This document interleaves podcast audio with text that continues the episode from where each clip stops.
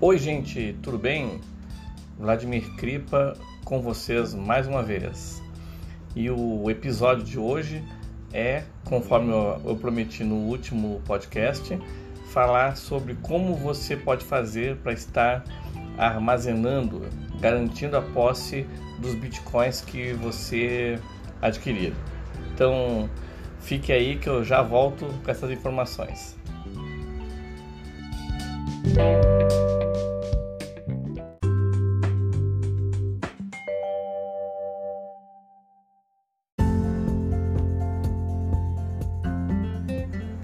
E como eu tenho feito em todos os, os programas, agora são 22 horas e 13 minutos de domingo, 24 de janeiro, quando eu estou gravando esse episódio.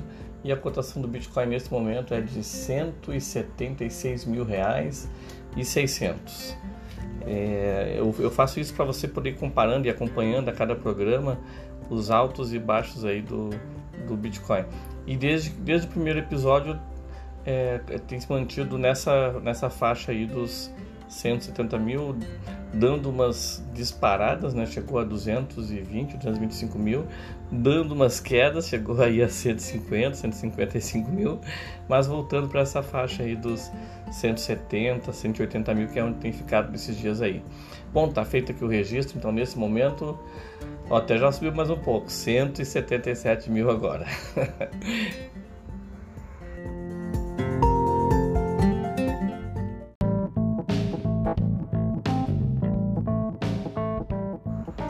Bom, gente, no último programa eu falei sobre como adquirir bitcoins, né? como comprar, onde comprar, como comprar, quando comprar. E no final né, eu, eu me comprometi a fazer esse próximo programa que é, é algo muito importante, né? Você adquiriu bitcoins e agora? Como você vai é, ter os seus bitcoins, guardar os seus bitcoins, armazenar os seus bitcoins, né? Então, assim, o programa esse não é um conteúdo técnico profundo e avançado, né? É, não vou entrar em discussões muito aprofundadas, até porque muitos de vocês ficariam surpresos se eu dissesse que, na verdade, você nunca armazena o seu Bitcoin, você nunca tem de fato ele com você. Né? O que você tem é a sua chave privada, né? O Bitcoin, muita gente pensa que é o, como se fosse um arquivo, um arquivo de computador que você salva ele em algum lugar, né? Mas não é isso, né? Quem quiser se aprofundar, é, tem muito, muita informação na rede, né? Informação mais técnica. Mas estou é, acabando então com essa ilusão de muita gente aí de achar que o Bitcoin você tem eles com você, né? De alguma forma digital, você não tem. você tem é o acesso a, a, a ele através da sua, da sua chave privada que permite que você possa movimentá-lo, né? transferir a posse dele de você para outra pessoa, né? Mas então, vamos lá. Você comprou, você adquiriu o seu Bitcoin de uma das formas que eu falei no, no programa anterior, né? Se você não ouviu, ouça. E, e o que você faz agora, né? Se você é, pretende vender, você comprou em uma exchange pretende vender logo, então até é, até digo para você deixar ele lá mesmo, né? Se você já vai movimentar, você já vai realizar algum lucro, né? nem, nem transfere ele para outro lugar, porque você vai acabar pagando, pagando taxas, e se a sua operação já vai ser feita de imediato, né? então já deixa lá na, na exchange mesmo. Né? Se você vai ficar fazendo, pretende ficar realizando trades, né? É, você tem que ter o, o, saldo em Bitcoin lá mesmo na exchange.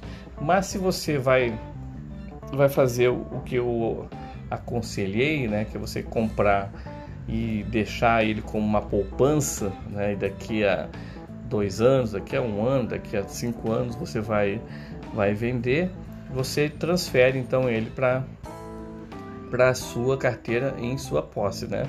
Porque os bitcoins que eles estão na exchange, é, eles não estão com você, eles estão na, na exchange e num caso assim muito muito ruim, né? É, pode acontecer algum problema, a exchange pode ser atacada, e você ficar sem os seus bitcoins, né? Infelizmente isso já aconteceu algumas vezes na história aí do, do Bitcoin. Na maioria das vezes os clientes não recuperaram, né? Não recuperaram seus seus bitcoins, né?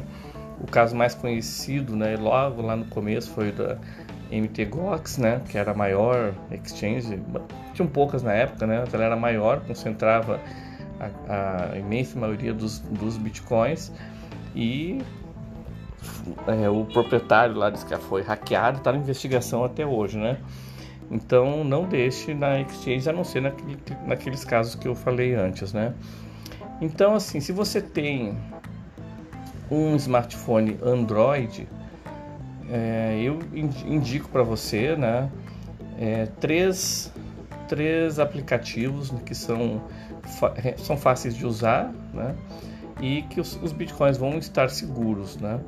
É, claro, você tem que tem um processo de você tem que guardar quando você instala um desses aplicativos, eles geram palavras, né? É como se fosse uma uma senha. Você tem que anotar essas palavras. Elas vão aparecer na tela. Você vai anotar e depois guardar bem essa anotação, né? Você não pode perder de forma alguma essa anotação, porque você não sabe o, o amanhã, não sabe se o seu telefone você pode estar numa avenida numa grande cidade e, e ser assaltado, perder seu telefone, pode, ele pode cair na água, danificar, né? É, enfim, né? O, o, seu sobrinho pode pegar o seu telefone e apagar o aplicativo, deletar o aplicativo. Então você guarde bem as palavras quando você for quando, quando você instalar esses aplicativos, né? Então, para Android, eu indico, né? Eu recomendo é, o aplicativo Samurai. Escreve assim, né? Não é Samurai, é Samurai. Você procura lá na, na loja, você vai encontrar. Tem o Mycelium também, que você escreve My, né? Mycelium, M-Y, o Mycelium. E a carteira Bitcoin Wallet, que é a mais simples dessas, dessas três, né? Ela não tem esse processo das palavras, mas você pode fazer backup também. Tem a opção lá de backup e deve ser feito. Mas ela não tem essa opção, ela não dá essas palavras quando você instala ela. Mas é a mais fácil de, de utilizar. Uh, se você tem um smartphone que usa o sistema da Apple, né? É, aí você, a carteira que eu recomendo é a BRD. A BRD é uma carteira fácil de utilizar, de utilizar. Ela também vai te informar as palavras de recuperação quando você instalar, você anote bem também e guarde, né? Então essas, essas carteiras, né, para smartphones, elas são indicadas é, se você não tem um valor muito elevado, se você não tem uma fortuna, né? É, fazendo uma, uma analogia, assim, a carteira é como a sua carteira que você tem no bolso, né? Você não, você não coloca 200 mil reais no bolso e sai andando na rua, né? Você anda com valores menores. Então, assim, se o seu se o valor, se os bitcoins que você tem não são uma, não é uma fortuna, você pode utilizar é, os smartphones, são seguros, você seguindo procedimentos, os procedimentos de segurança, você guardando ah, as palavras direitinho, são seguros, né? Mas se você tem uma quantia muito grande, né, aí eu já aconselho você a fazer um investimento um pouco, um investimento um pouco maior e adquirir uma carteira física, né?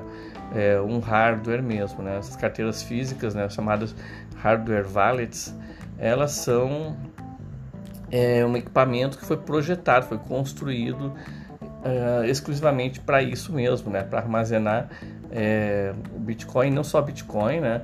É, elas armazenam também dezenas de outras de outras criptomoedas, né?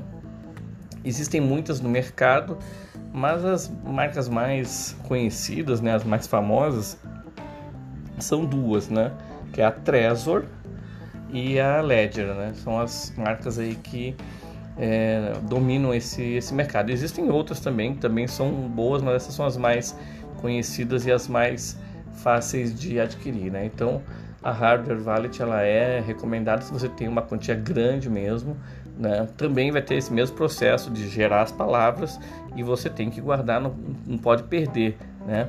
Essas palavras, né, se você, se alguém tiver acesso a elas, a pessoa consegue é, te roubar, né? Ela vai, ela vai pegar as palavras, vai gerar numa outra carteira, ela vai informar as palavras e, ela vai ter acesso é, ao seu endereço de, de Bitcoin, a sua carteira, a sua carteira, né? E aí quem fizer isso, com certeza já vai transferir para outra e você perdeu, né? Você perdeu. Então você tem que guardar de forma muito segura essas palavras que são geradas quando você instala essas carteiras, né? E tem uma outra opção também, que é bem antiga e que é muito segura também, que é você guardar a sua carteira, é, guardar os seus bitcoins numa carteira de papel, né? Numa paper wallet. A Paper Wallet ela vai ter ali é, o seu endereço para receber os bitcoins, né? É, portanto, vai ser um endereço fixo. Essas outras todas que eu falei até agora, quando você faz uma transação, ela muda o endereço e a próxima e o próximo recebimento que você for ter vai ser num outro endereço, mas vai vir para sua carteira, mas é um outro endereço que é gerado. As paper wallets é, pelo motivo óbvio, né, dela ser uma carteira de, de, papel e ter sido impressa ali, não tem como gerar um novo endereço a cada operação. Então você vai ter um endereço único para receber. É, tem o site, um dos, um dos sites seguros para gerar é bitcoinpaperwallet.com e lá você assinala a opção BIP38, que aí você vai essa opção vai permitir que você escolha uma senha, né? Você coloca a sua senha lá, uma senha difícil, por favor, né? Não venha com 2, 3, 4, 5, 6, né? Não venha com nenhuma dessas é, data de nascimento, nada dessas senhas óbvias. Você usa uma senha segura para gerar a sua carteira e aí, mesmo que alguém tenha acesso ao seu ao seu, a sua chave privada, que ela vai estar impressa no papel, né? no papel tem impresso o seu endereço, que é a sua chave pública, e vai estar impresso também é, a chave privada, mas na hora de, de movimentar os bitcoins, na hora de, de, de, retirar ele daquele endereço, vai ser pedido uma senha. E aí essa senha só você vai saber porque não vai ter, não vai estar impressa, impressa nela, né? A não ser que você anote. então é uma forma segura também, né? É, eu já já utilizei, inclusive esses dias encontrei encontrei uma paper wallet aqui que eu nem lembrava mais e tinha até um, um pequeno saldo nela ali. Foi muito bom até ter encontrado. Bom, gente, então é isso, né? Esse programa já passou um pouquinho já esse episódio do, do que eu costumo fazer. Eu não quero fazer episódios longos. E então estão aí as, as dicas para você de, de carteiras de bitcoins, né? Você pode acessar para conhecer outras carteiras o site bitcoin.org, que lá tem também é, vários, vários modelos que são indicados, tem o aval da Bitcoin Foundation, tá certo? Então um abraço a todos e todas e até o próximo.